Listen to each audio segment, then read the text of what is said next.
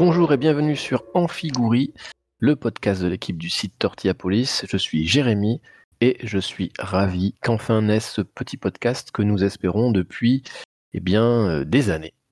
Avec moi pour m'accompagner, celui qui a dit de l'épisode 1 de Star Wars, je cite, La menace fantôme s'avère un film sans âme et guerre palpitant, tout juste sauvé par Jar Jar Binks, le seul, l'unique, l'intraitable Bénédicte. Bénédicte, première question, comment ça va? Eh ben ça va bien, même si je vais devoir attaquer en diffamation mon cher collègue. Bonjour à tous. Tout est écrit sur le site de Tortilla Police. Je n'invente rien, je vous laisse regarder la conclusion euh, de cette euh, formidable critique. Et comme je parle de Tortilla Police, je vais expliquer ce que c'est parce que je crois que vous ne connaissez pas Tortilla Police, ou très peu. C'est pourtant un site qui fait quand même pas mal de visites, on en est assez fiers. Euh, c'est un site qui parle tout simplement d'abord à l'origine de cinéma de genre et qui est devenu un petit peu généraliste, qui est tenu de main de maître surtout par Bénédicte et qui n'est pas là aujourd'hui. Et on y parle aussi un peu de littérature et de bande dessinée.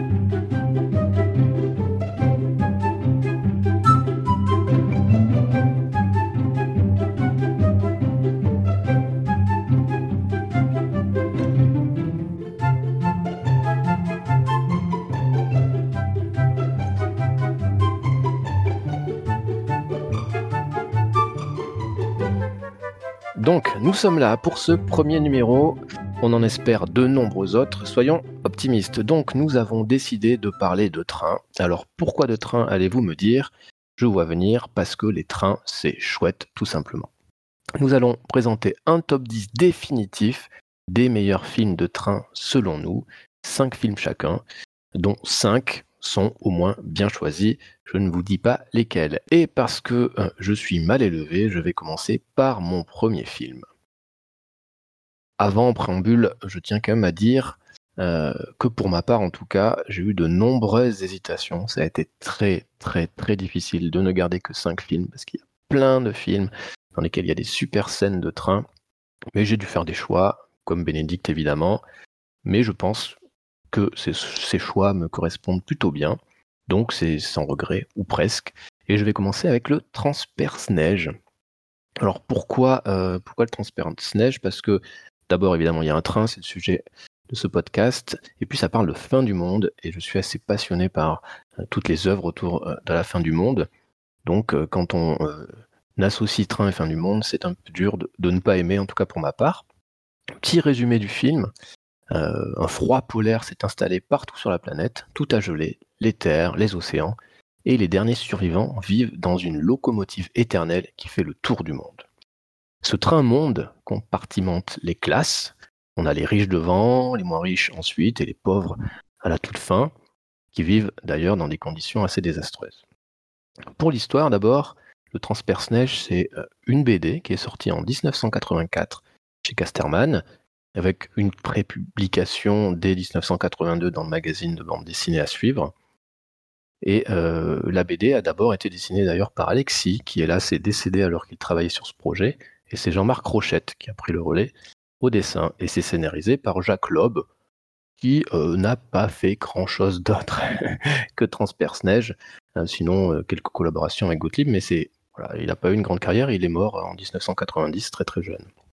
Alors, c'est quoi Transperce Neige Eh bien, c'est d'abord de la SF post-apocalyptique. Euh, l'humanité vit dans une arche et est condamnée à survivre dans un train qui ne lui donne qu'air euh, d'espoir d'évolution. C'est un véritable huis clos qui sert intelligemment de prétexte pour parler de la lutte des classes. Et si le récit, à l'époque, en 1982-84, parlait des angoisses de la guerre froide, le film, lui, s'inscrit clairement dans une angoisse plus moderne et fait référence tout simplement au réchauffement climatique. Reste que la thématique de la lutte des classes est bien évidemment au cœur du récit. L'adaptation récente en série reprend un postulat similaire par ailleurs. Le film, donc, est réalisé par le sud-coréen Bong Joon-ho, j'espère que je le dis bien, qu'on connaît pour Memories of Murder, The Host, Okja ou bien évidemment Parasite. Alors pourquoi choisir Snowpiercer dans ce top? Pour trois raisons principalement. Bong Joon-ho d'abord. Euh, j'adore ses films, je suis un grand fan de The Host. Je trouve que c'est un film de monstre formidable et j'aime sa façon de raconter des histoires. Et puis dans euh, Parasite, il n'y a pas de train. Et dans Parasite, il n'y a pas de train. c'est pour ça que je, regrette qu'on ait donné un, Oscar à un film qui n'avait pas de train. C'est assez insupportable. J'aime par ailleurs, deuxième raison, les films post-apocalyptiques en général. Et j'apprécie que des auteurs importants, parce que j'estime que Bong Joon-ho est un auteur important, j'apprécie qu'il dénonce, qu'il prenne des positions politiques sur le réchauffement climatique, dont il est étonnant hein, que le sujet ne soit pas pris à bras le corps par notre élite politique. Et troisième raison enfin, le film est justement politique et ne fait pas semblant de l'être et tente de montrer combien la lutte des classes euh, n'est pas une vieille idée d'un philosophe allemand, mais que c'est toujours une réalité foudroyante dans notre société. Et quand on sort du film, en tout cas moi, quand je suis sorti du film, euh, j'ai pris conscience euh, qu'on a affaire là à un véritable film nihiliste. La révolution qui a lieu au sein de ce train qui lui-même fait une révolution autour de la Terre, hein, tout un symbole, cette révolution est donc le fruit d'une manipulation. Elle contribue à faire vivre le train. Euh, elle est nécessaire au bien-être du train. Et c'est extrêmement effrayant, et ça me fait évidemment penser à Rowell, qui montre dans son roman 1984 comment un État totalitaire détruit tout individualisme, tout être, qui devient alors un rouage utile à faire perdurer un système inique. Ce film est brillant en tout point, car il refuse d'être dans la mouvance de ce nouvel Hollywood apolitique. Euh, la SF a vocation à parler de l'humanité dans tout ce qu'elle a de politique, et ce transpersonnage est une scène parfaite pour dénoncer les dérives totales dont nous sommes capables en tant qu'êtres humains. Il suffit d'ailleurs de regarder comment Bong Joon-ho utilise l'esthétique du train pour dénoncer l'absurdité d'un système inégalitaire.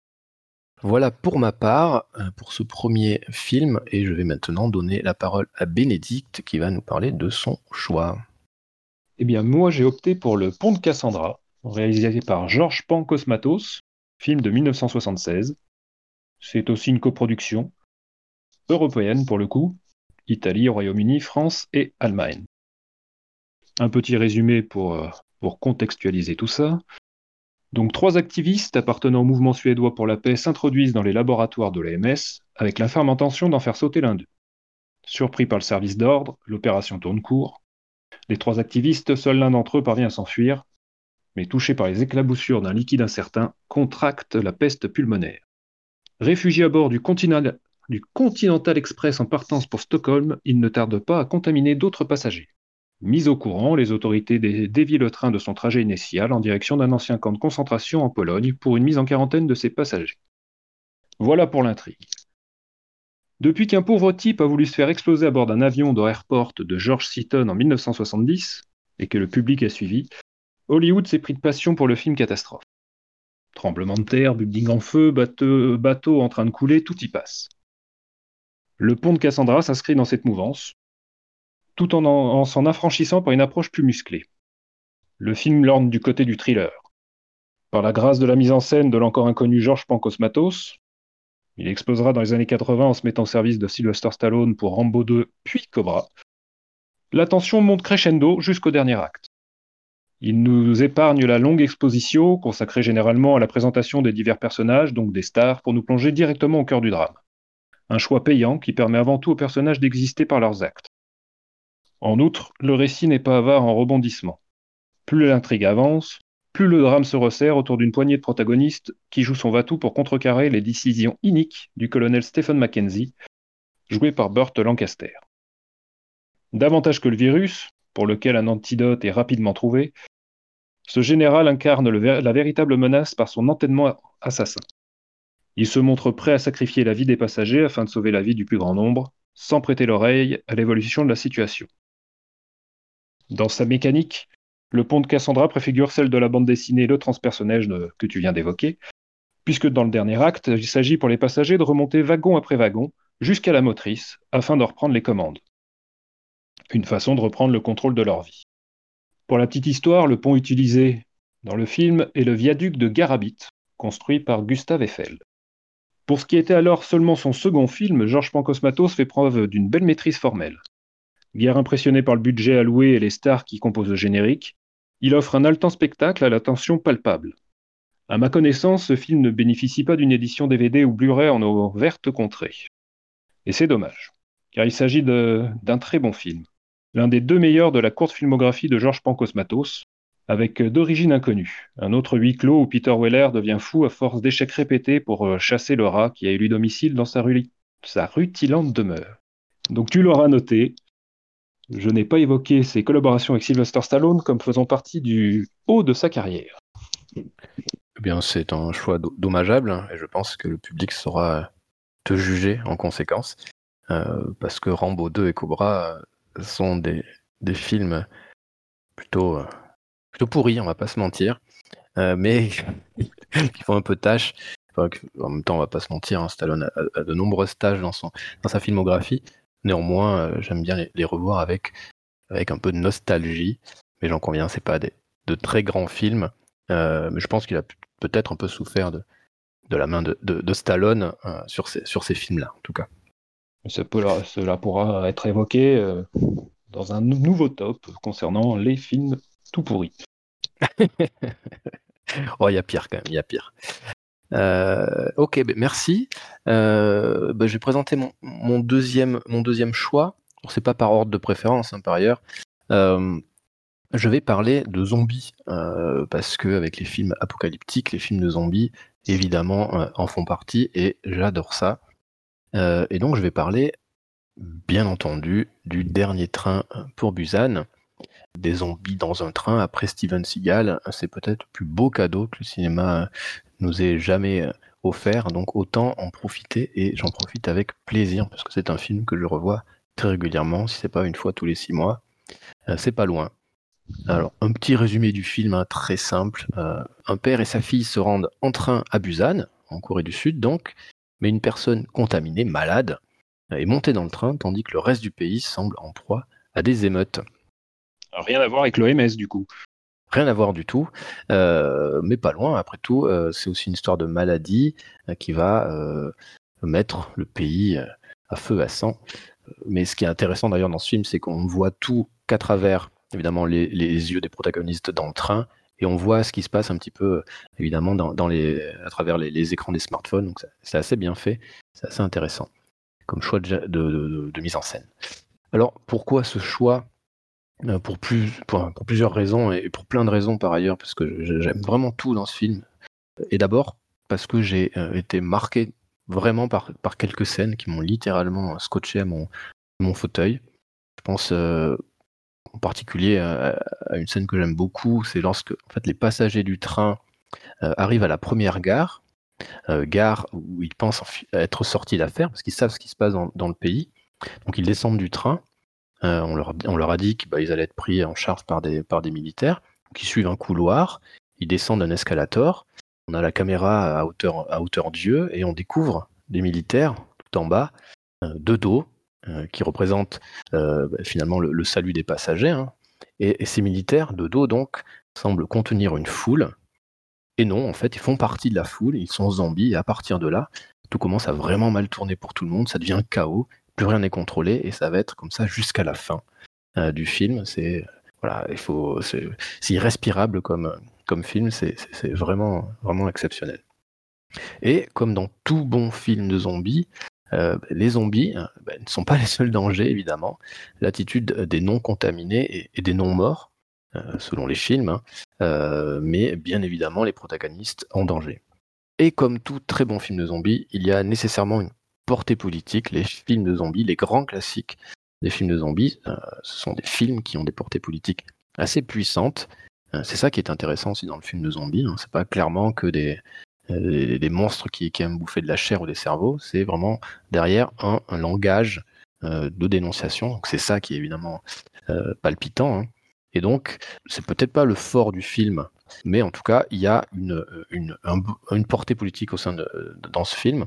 Et d'ailleurs, c'est plutôt étonnant parce que le réalisateur, hein, Yeon Sang-ho, encore une fois, je m'excuse si je le dis mal, avait au préalable réalisé des films d'animation extrêmement énervés, euh, qui étaient eux de véritables brûlots politiques. Dans Busan, il lève le pied, euh, mais ne peut s'empêcher, et tant mieux, euh, de mettre le doigt sur des problématiques de la société coréenne, en particulier avec ce personnage détestable de chef d'entreprise qui par sa place dans la société, qui le rend puissant, le justifie son comportement égoïste, ne pensant qu'à euh, sa survie d'abord, et celles autres, à vrai dire, ils s'en fichent un petit peu. Alors certes, on est sur un personnage assez caricatural, mais c'est un personnage qui permet à Yon Sang-ho de mettre le doigt sur le système inégalitaire coréen, un système de hiérarchisation des gens par rapport à leur richesse. Et dans le film, ce personnage organise, il donne des ordres, et non pas grâce à ses compétences, mais grâce à son statut. D'ailleurs, il cherche à contrôler les autres, non pas pour les sauver, mais pour se sauver lui. Si euh, vous voulez voir d'ailleurs Yang Seng-ho au sommet de son art, on le dire comme ça, je conseille vivement le film qu'il a fait juste avant Busan, Seoul Station, et non Seoul Station, hein, que je conseille aussi, un hein, très grand album de jazz d'Ank Mobley, euh, mais je diverge. Euh, et Seoul Station hein, place l'action dans une station de métro à Séoul, comme son titre l'indique, et où les sans-abri, euh, d'abord, vont se transformer en zombies. Le traitement est, froid et implacable dans le film, et s'avère être un véritable brûlot politique envers la société coréenne. Pour finir, mention spéciale à la scène où les héros, si on peut les appeler comme ça, traversent un wagon rempli de zombies en passant par les étagères qui supportent les bagages. Scène tout en tension qui fonctionne systématiquement sur moi, alors même que j'ai vu le film une bonne cinquantaine de fois peut-être. Bref. Tu me rassures, j'ai un moment craint que tu, allais omettre d'évoquer cette scène. ouais, c'est vraiment la, la, la pure essuie. Tout est intelligent, mais il y aurait tellement de choses à dire, évidemment. Euh, on peut pas tout dire. Peut-être qu'on pourrait même faire un podcast un jour rien que sur ce film, tellement il y a à dire. Il y a tellement de bonnes idées de mise en scène. Euh, les tunnels, le bruit. Après, on pourrait évoquer. Oui. On pourrait évoquer le fait que cette épidémie, même si c'est pas trop appuyé, est un effet secondaire de la course au profit, de la spéculation autour d'une industrie biochimique peu fiable. Exactement, il y a beaucoup à dire encore. Tu vois, c'est voilà, on a un prochain sujet. Et que ce film démontre finalement que la seule chance de survie passe par l'entraide. Et ça se voit à travers le personnage du père, qui au départ euh, ne vaut pas mieux que le chef d'entreprise que tu as mentionné, Exactement.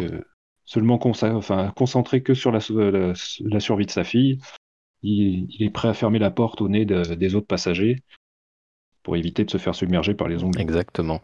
Un personnage qui se révèle au fur et à mesure, un personnage bien écrit. Euh, pour le coup, la relation avec sa fille fonctionne très bien. Petit détail amusant également, film interdit en moins de 12 ans en salle et au moins de 16 ans à la télé. Ça confirme une chose, c'est un film à voir sur grand écran de préférence. Et du coup, bah, tu vas peut-être nous présenter ton deuxième film où il y a peut-être un peu moins de monstres pour le coup. Moins de monstres, et encore, ce n'est pas dit. Euh, tu as donc cité Busan, qui était présenté en séance de minuit au Festival de Cannes en 2016. Eh bien, je vais rester au Festival de Cannes avec Runaway Train d'Andrei Konchalovsky. Donc, petit résumé d'usage.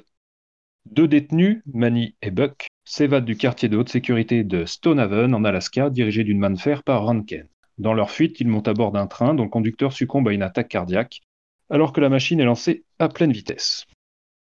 L'année 86 marque l'aboutissement de l'infatigable travail de SAP exercé par la Canon.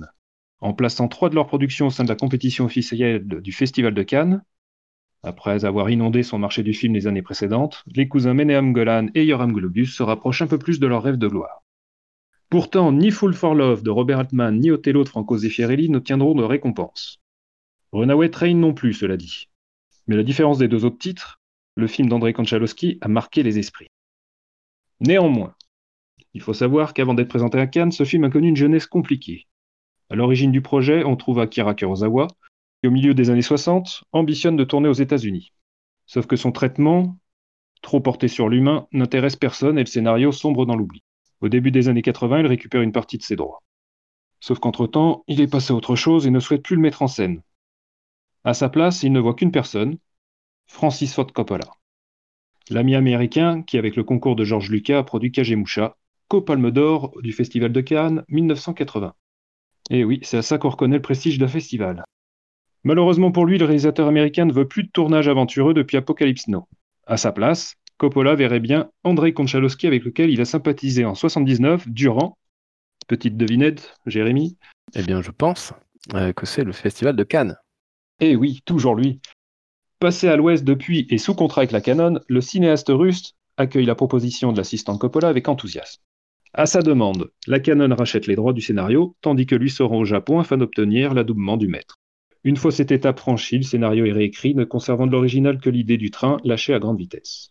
Parmi les scénaristes, surnage le nom d'Edward Bunker, un ancien tolard devenu romancier qui apporte son vécu à la première partie du film.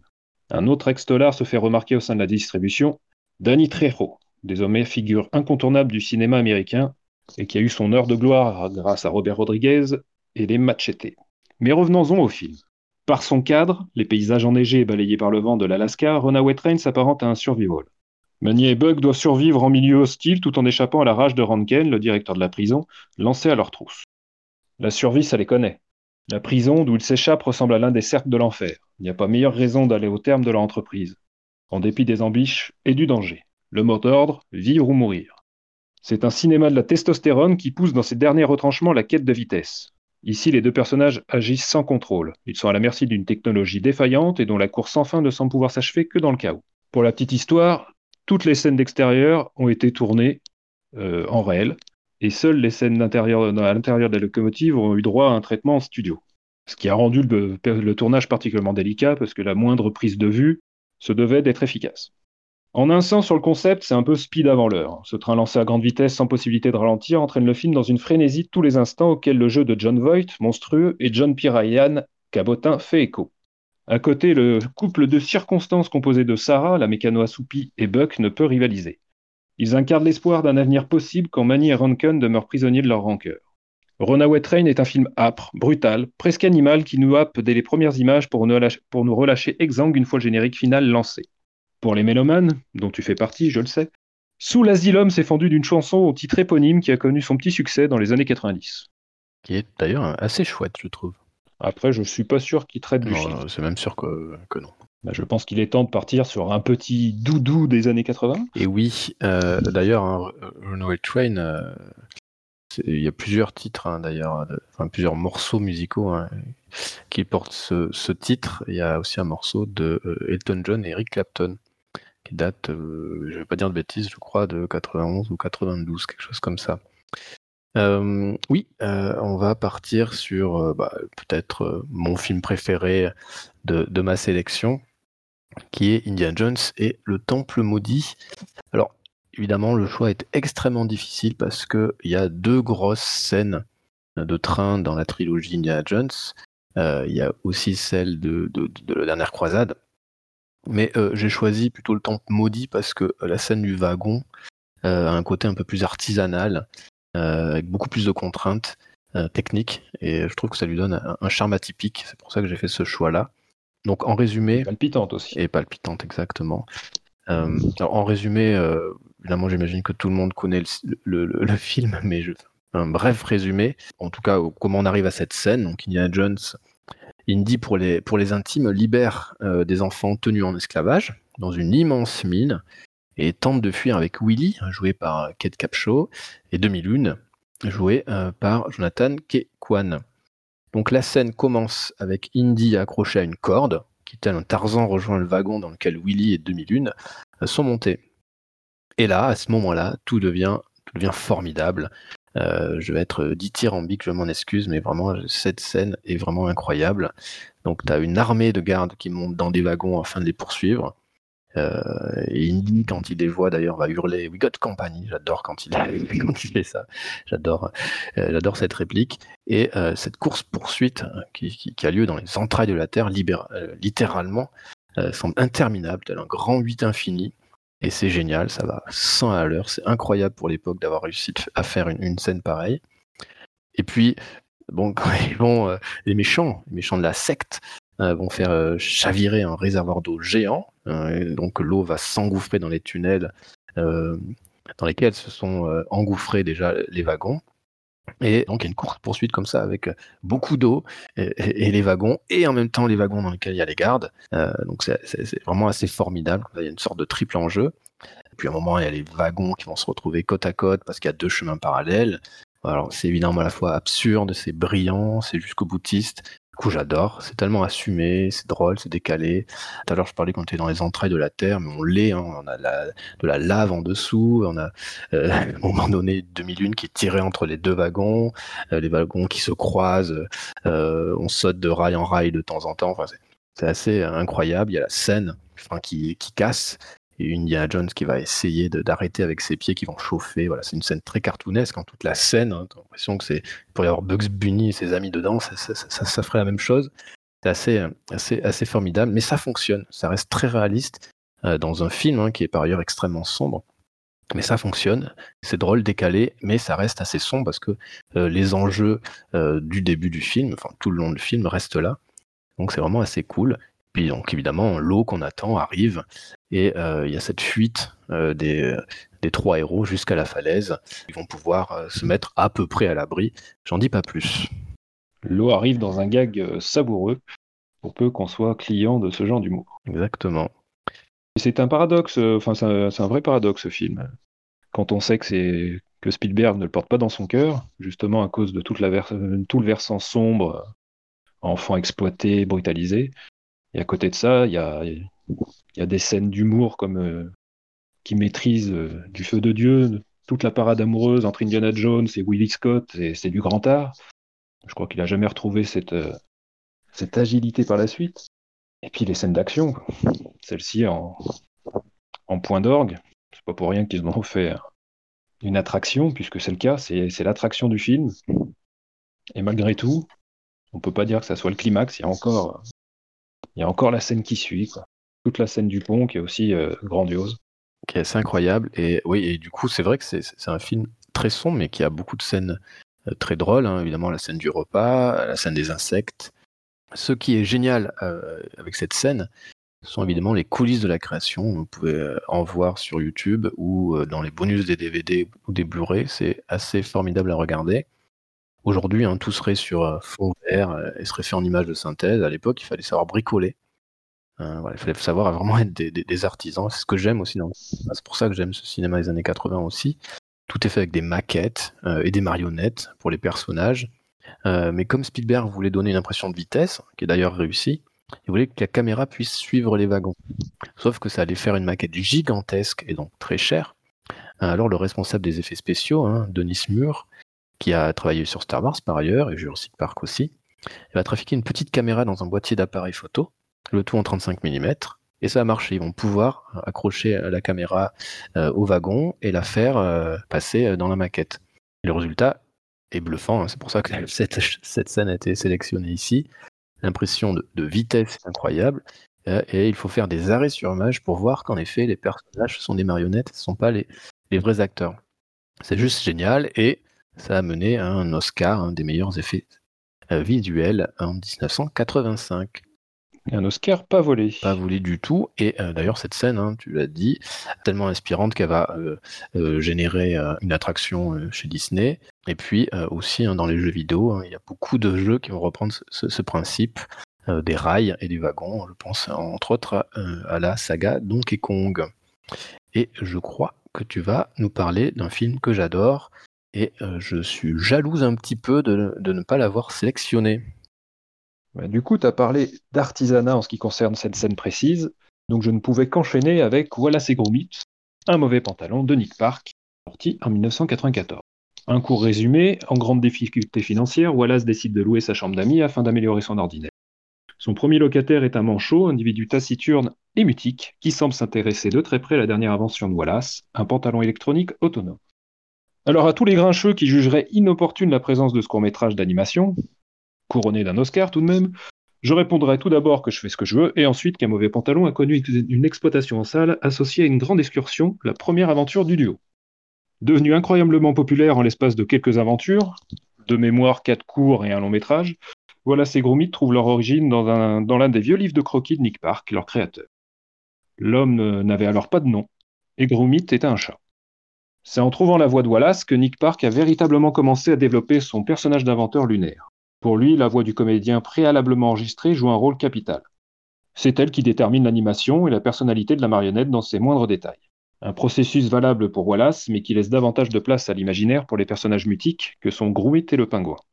La scène de train de cet épisode conserve le côté enfantin qui prévaut au sein des aventures de Wallace et Gromit. Le train en question n'est qu'un jouet électrique qui tourne inlassablement dans la maison en arrière-plan avant d'occuper une place prépondérante lors d'un final endiablé. Deux minutes 20 secondes de poursuite échevelée à base de coups de feu, de changements de voix intempestifs jusqu'au déraillement qui clôt la séquence. 2 minutes 20 secondes d'une inventivité folle qui voit Gromit poser les rails à mesure qu'il avance, juché sur un wagon, afin de ne pas perdre de terrain sur le bandit manchot, imperturbable de détermination aux manettes de la locomotive. Comme à son habitude, et en dépit d'indéniables efforts, Wallace est à la traîne, en queue de wagon. D'une grande fluidité, cette séquence nous ferait presque oublier qu'il s'agit d'une véritable, véritable prouesse technique, qui porte haut les possibilités de l'animation image par image à base de pâte à modeler. Un travail titanesque et minutieux qui demande du temps, 14 mois de labeur ont été nécessaires pour mettre en boîte la vingtaine de minutes que dure un mauvais pantalon, mais sur lequel Nick Park ne transige pas. Si une grande excursion posait brillamment les bases d'un univers comique et poétique, un mauvais pantalon renvoie là ses gros mythes irrésistibles et impose l'animation pâte à modeler comme un art majeur du merveilleux, du travail d'artisan acharné et consciencieux au profit du divertissement le plus pur. En somme, un spectacle grandiose et familial, dont je ne me lasse pas de redécouvrir au fur et à mesure des visionnages. Et d'ailleurs, euh, j'ai eu la chance de voir euh, une expo sur le travail des studios Hardman pardon, à Paris, et il y avait beaucoup, beaucoup, beaucoup de marionnettes pâte à modeler. Il y avait beaucoup de décors aussi dans, dans cette expo. C'était bluffant. Oui, parce qu'en général, euh, je crois que c'est, enfin en tout cas pour celui-ci, c'est 5 cinq marionnettes de chaque personnage. Ok. Ah non, c'est bluffant. Et, d'ailleurs, je dis Prums. Euh, un jour, si on fait un, un, top 10 des meilleurs films avec, euh, avec des avions, je dis Prums pour euh, voilà, ces gros mythes et le euh, Garou. et le mystère du, lapin garou, où il y a une super scène d'avion, je la prends pour moi. Et qui fait encore le lien avec Indiana Jones, puisque du coup, ce sont des avions issus d'un manège. Exactement. Ben, super, merci. J'adore, j'adore cette scène. Elle est, elle est incroyable. Euh, c'est peut-être, euh, allez, avec euh, le Temple maudit, la meilleure scène de train de, de, tous les temps. Oh, je pense que Spielberg a dû se retrouver dans cette scène. Je pense aussi. Non, d'ailleurs, Steven Spielberg, découvrant son travail, lui avait donné comme conseil de ne pas céder aux sirènes hollywoodiennes, afin de conserver sa liberté. Ok, ben, il, a, il a bien fait. En tout cas, en ce qui concerne les personnages de Wallace Exactement. Du coup, enfin, et par ailleurs, ce qu'il a fait après, euh, ce qu'ils ont fait après les studios Hardman, euh, dont Shaun the Ship, je suis assez fan. Les petits courts métrages pour enfants fonctionnent bien, même sur les adultes. Je conseille vivement. Ah bah, Sean le Mouton a aussi connu des longs métrages qui fonctionnent tout aussi bien. ils sont plutôt sympas. Et pour mon avant-dernier film, j'ai sélectionné Source Code de Duncan Jones. Euh, qui est un film sur euh, une boucle temporelle. J'aime beaucoup euh, les films de ce genre, ça m'a toujours fasciné. D'ailleurs, j'avais écrit une nouvelle sur ce thème, tellement ça me plaît. Bon, je suis pas là pour faire ma pub. On pourrait d'ailleurs faire un podcast hein, sur, sur le sujet, pas sur ma nouvelle, hein, sur les films avec des boucles temporelles. Il y a beaucoup à dire. je pense à Un jour sans fin, évidemment, Age of Tomorrow, Happy Birthday et sa suite. Plus récemment, Palm Springs, très sympa. Et encore plus récemment, Boss Level, qui, euh, voilà, qui est plutôt sympa et qui s'assume totalement. Bref, source code, donc évidemment il y a un train, il y a une boucle temporelle, il y a Jack Gyllenhaal et Michel Monaghan, quatre bonnes raisons de regarder euh, ce film. Et donc euh, Duncan Jones, hein, le réalisateur. Et tu l'as échappé belle, hein, parce qu'à la base c'était Topher Grace et Lindsay Lohan qui étaient pressentis. Eh bien, je suis content du choix du casting. Euh, et donc Duncan Jones hein, avait réalisé Moon petit peu avant, et c'est un film que j'aime par-dessus tout, un de mes films préférés de science-fiction que je conseille vivement. Euh, fun fact, comme, comme dirait l'autre, Duncan Jones est le fils du grand David Bowie. Euh, bon, après, il a aussi fait le film Warcraft. on fait tous des erreurs, hein, et puis, bon, évidemment, la production a dû bien lui casser les pieds sur ce film, avec gros enjeux financiers. C'est un film qui n'a pas marché aux États-Unis, mais qui a cartonné en Chine par ailleurs. On n'est pas là pour parler de ça, on est là pour parler de Source Code et de son train. Et d'ailleurs, c'est un train qui n'existe pas. Il a été créé de toutes pièces pour les besoins du film, qui a été d'ailleurs entièrement tourné en studio avec des fonds verts. Oui, évidemment, il y a aussi des, prises de vue euh, en, externe, hein, à Chicago, euh, mais euh, la plupart des, scènes sont tournées en studio, ce qui est un petit peu dommage. C'est compréhensible compte tenu du sujet. Exactement et de l'intendance. C'est vrai que quand on aime les trains, on aime bien les voir en vrai aussi, mais ce train n'existe pas. Si vous allez aux États-Unis, vous ne verrez pas ce train, vous ne verrez pas cette configuration euh, à l'intérieur. Voilà, il a été euh, dessiné comme ça pour les besoins de la mise en scène, pour avoir deux étages avec comme ça ce, trou au milieu pour qu'on puisse euh, filmer comme ça, avec des, la contre-plongée, etc. Donc c'est plutôt bien fait, c'est plutôt bien pensé, mais il n'existe pas. J'imagine d'ailleurs que bah, tous les films de, de, train, hein, commencer, enfin avec des scènes de train, commencer par euh, Mission Impossible, hein, ils utilisent tous des fonds verts. J'imagine qu'il n'y a que Steven Seagal, hein, car il est trop fort, qui lui n'utilise pas de, fond vert euh, dans ses scènes de train. Tant pis pour la magie. Il est lui-même le fond vert. C'est exactement ça. Bon, L'histoire, rapidement, c'est un peu Code Quantum, euh, super série des années 90. Un homme est envoyé dans le corps d'un autre pour empêcher un attentat dans un train en direction de Chicago. Et il est renvoyé au même moment afin de comprendre ce qui s'est passé, et le tout dans une, fenêtre de 8 minutes. Donc il revient, il revient, il revient inlassablement. Évidemment, euh, ça impacte sur, sur lui euh, euh, et sur sa santé mentale. Et puis derrière, on se rend compte qu'il y a quand même toute une manipulation presque politique sur ce personnage. C'est vraiment très bien fait. Euh, Jack Gyllenhaal est vraiment euh, génial dedans. Euh, et Michelle Monaghan joue bien la, femme qui redécouvre systématiquement, sans en avoir conscience évidemment, cet homme qu'elle ne connaît pas finalement, qu'elle connaissait mais qu'elle ne connaît plus. C'est vraiment très très bien écrit, c'est très chouette. Ça déconstruit aussi certaines idées reçues sur, sur le, terrorisme ou les terroristes. C'est malin et je le conseille vivement. Au sujet des scènes répétitives dont que tu viens d'évoquer, il y, avait une grande place laissée à l'improvisation justement pour que chacun des comédiens puisse trouver une petite nuance et que les scènes qui ont l'air de se répéter en fait ne se ressemblent jamais vraiment. Exactement, et ça marche. Ils ont beaucoup mis l'accent là-dessus. Ça marche bien. Hein. Euh, on a vraiment le sentiment à chaque fois que tout est nouveau, tout est renouveau, pour le dire comme ça, et c'est euh, assez chouette. Puis il y a une certaine, euh, il y a une certaine continuité aussi avec le précédent film, Moon, puisqu'on retrouve ces thèmes de l'isolement et de l'enfermement, sachant que ce film nous réserve une surprise à peu près à mi-parcours et qui rend, euh, qui donne l'impression du coup de grands espaces quand on se trouve dans le train. Exactement, on n'en dira pas plus. Pour pas spoiler. Je crois que tu vas nous parler d'un grand classique du cinéma maintenant. Et moi, pour le coup, je parle d'un train qui a existé, l'Orient Express. Dans Le Crime de l'Orient Express, mais version Sidney Lumet, film de 1974. Donc, le petit rapide résumé d'usage.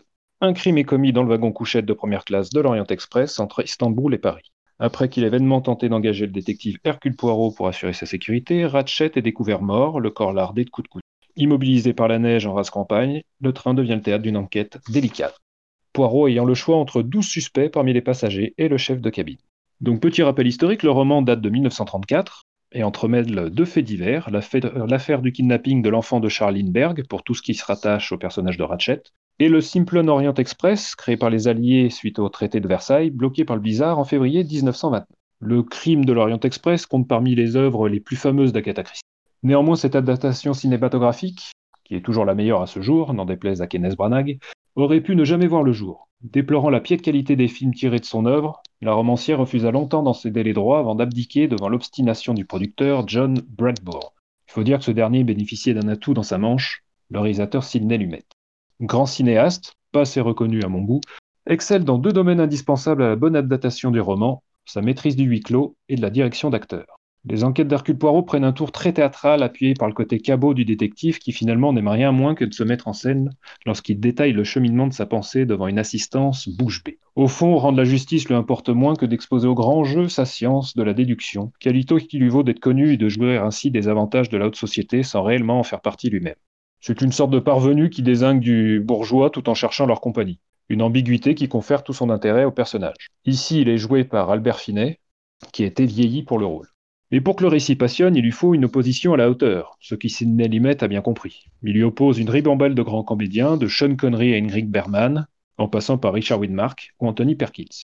Pour des interrogatoires à fleur et moucheté où les antagonismes s'affirment entre tension et ironie. Le décor a bien sûr une grande importance. Pour l'avoir emprunté, Agatha Christie en donne une description minutieuse que le chef décorateur Tony Walton reproduit avec le même souci du détail. À tel point qu'une rumeur insistante affirmait que le film avait réellement été tourné à bord de l'Orient Express, ce qui est évidemment faux car à l'époque du tournage, le train était encore en activité. Sa lenteur, due aux nombreux arrêts douaniers dans les pays communistes traversés, l'obsolescence de son réseau et l'essor de l'aviation de masse auront raison de sa prestigieuse carrière, mais pas de la renommée non usurpé de ce film de Sidney Lumet, qui est pour moi un classique. Un classique de maîtrise, un classique d'adaptation. Merci euh, beaucoup. Qu'est-ce que tu as pensé du, remake? Faut en dire deux mots peut-être? Euh, Une aberration, surtout venant de, la, de Kenneth Branagh, euh, habitué du théâtre, et qui, qui commet à peu près tous les impairs. Déjà, il nous sort du huis clos pour des scènes inutiles, et il se regarde un peu trop jouer en tant qu'Hercule Poirot, à mon sens, ce qui fait qu'il éclipse totalement tous les autres personnages. C'est vrai que le choix de, le choix de jouer Hercule Poirot est assez, assez dommageable. Et euh, il nous offre d'ailleurs une nouvelle adaptation de Mort sur le Nil bientôt, hein, il annonce en 2022 il me semble, où il reprend hélas le rôle, mais avec toujours un très très beau casting, mais voilà, je, il cabotine un peu dans ce rôle et c'est assez, assez énervant. Mais pas aussi énervant que ton dernier choix. pas aussi énervant mon dernier choix pour toi. Mais oui, bon, c'était pas simple. J'ai pas mal hésité avec, euh, avec d'autres films, évidemment.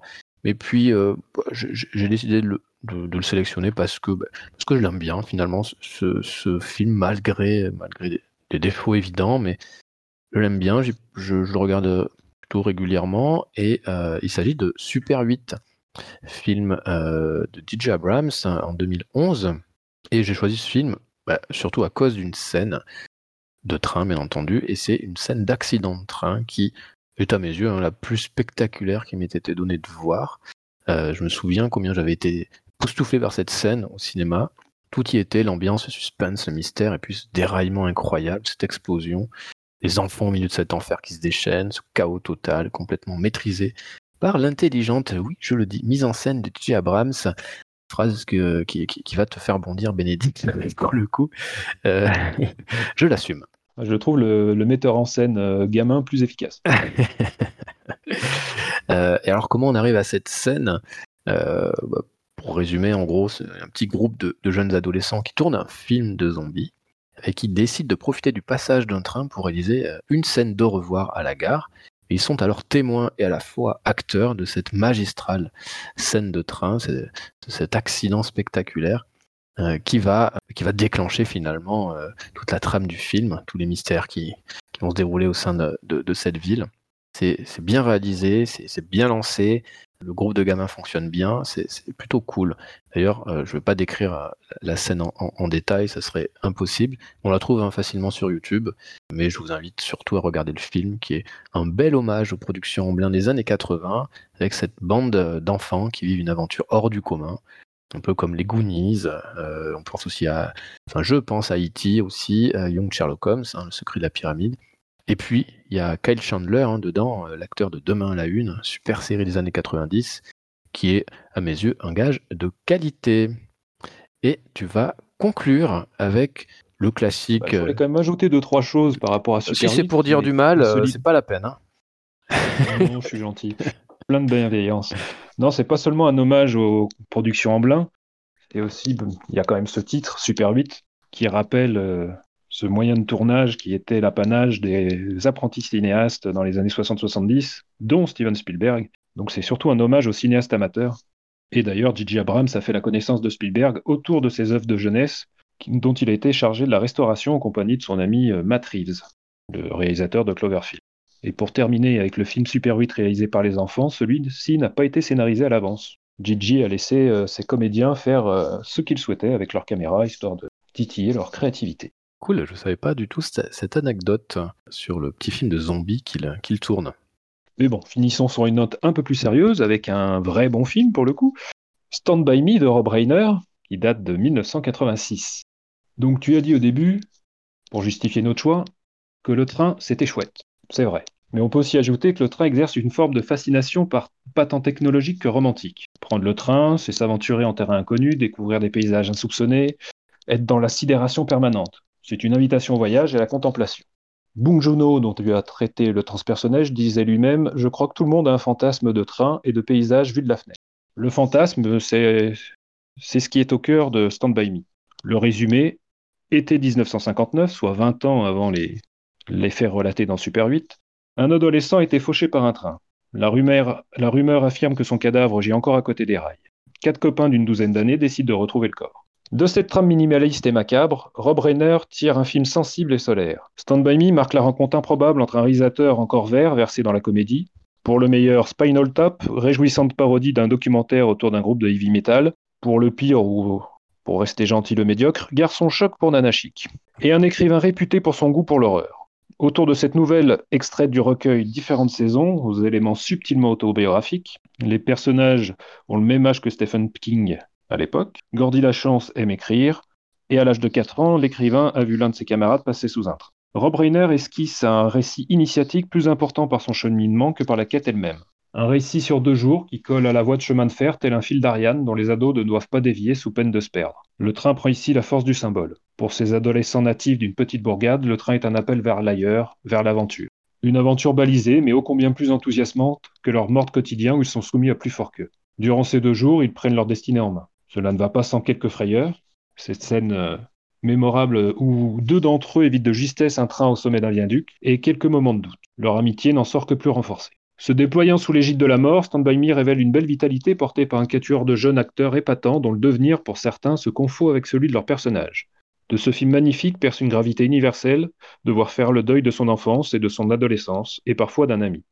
Rob Reiner est un cinéaste assez inégal, mais qui a trouvé en Stephen King le support à ses meilleurs films. C'est lui notamment qui réalisera Misery, euh, autre grande adaptation de, de l'œuvre de l'écrivain. Mais il n'y a pas de train. Donc en effet, il n'y a pas de train. Euh, mais tout à l'heure, on parlait euh, musique avec Runaway Train. Stand By Me, je pense à Stand By Me de Benny King et puis aussi au Stand By Me d'Oasis, qui sont plutôt sympas, mais qui évidemment n'ont rien à voir avec le film, mais on est aussi là pour étaler notre culture et montrer qu'on sait des choses, bien entendu. Oui, enfin, de là à citer Oasis plutôt que John Lennon, tu me fais du mal. Bah, écoute, euh, je suis pas d'accord avec toi. Je pense qu'Oasis c'est un très grand groupe de rock. Que John Lennon, son Stand By Me, j'en suis pas super fan. Euh, pour le coup, je trouve que c'est un de ses morceaux mineurs. Il a fait tellement d'autres choses, tellement géniales. Heureusement, on ne fera jamais de podcast autour de la Britpop. non, non, euh, j'aime évidemment beaucoup John Lennon, mais je trouve que son Stand By Me n'est pas son meilleur morceau, mais euh, t'as bien fait de euh, le citer. Merci Bénédicte. Eh bien, merci à toi pour avoir assumé ses goûts euh, plus ou moins douteux. Écoute, euh, j'assume tout. Euh, j'assume tout. Peut-être pas super. oui, j'aurais pu choisir mieux, mais je trouve vraiment la scène formidable, donc j'assume, j'assume, j'assume. Merci encore, merci à vous de nous avoir écoutés. J'espère que ça vous a plu. C'était un premier test, on essaiera de faire mieux la prochaine fois. Et on vous donne rendez-vous pour un prochain numéro. Merci pour votre écoute. À bientôt.